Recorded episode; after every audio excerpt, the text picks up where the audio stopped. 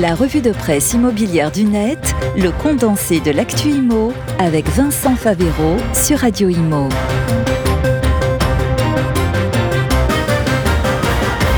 Bonjour, dans la revue de presse cette semaine, beaucoup d'explications. On commence dans le Figaro immobilier avec un petit récapitulatif bien utile en 10 questions. Qu'est-ce que c'est le DPE, le diagnostic de performance énergétique dont nous parlons beaucoup en ce moment? Et pour cause, il va être simplifié pour permettre à 140 000 logements de sortir de la catégorie des passoires thermiques, comme l'a expliqué le ministre de la Transition écologique récemment, Christophe Béchu. En 10 questions, donc, le Figaro nous explique dans le détail tout ce qui concerne le DPE, qui paie, combien ça coûte, comment calculer quelles sanctions si un logement n'a pas de DPE et puis surtout quels changements sont prévus par le gouvernement car c'est avec ces changements que le gouvernement espère regagner la confiance des propriétaires. C'est Guillaume Casbarian, le nouveau ministre du logement qui va porter ces mesures.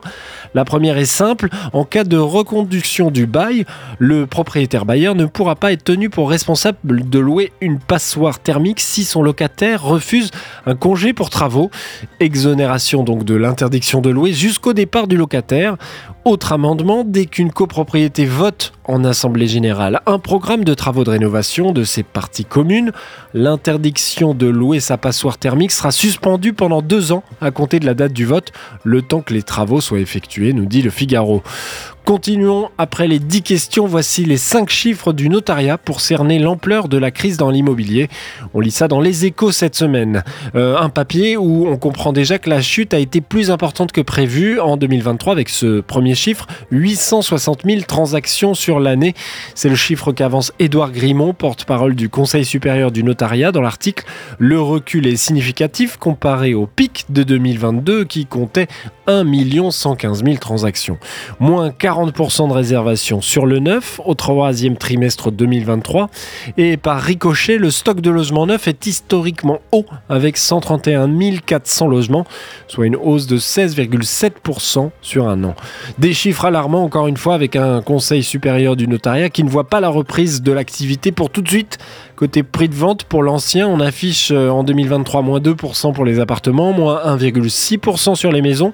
Des tarifs donc toujours élevés qui freinent les décisions décision d'achat limitée par la hausse des taux et une baisse qui reste moins forte que l'inflation qui fait mathématiquement perdre aux ménages une partie de leur pouvoir d'achat.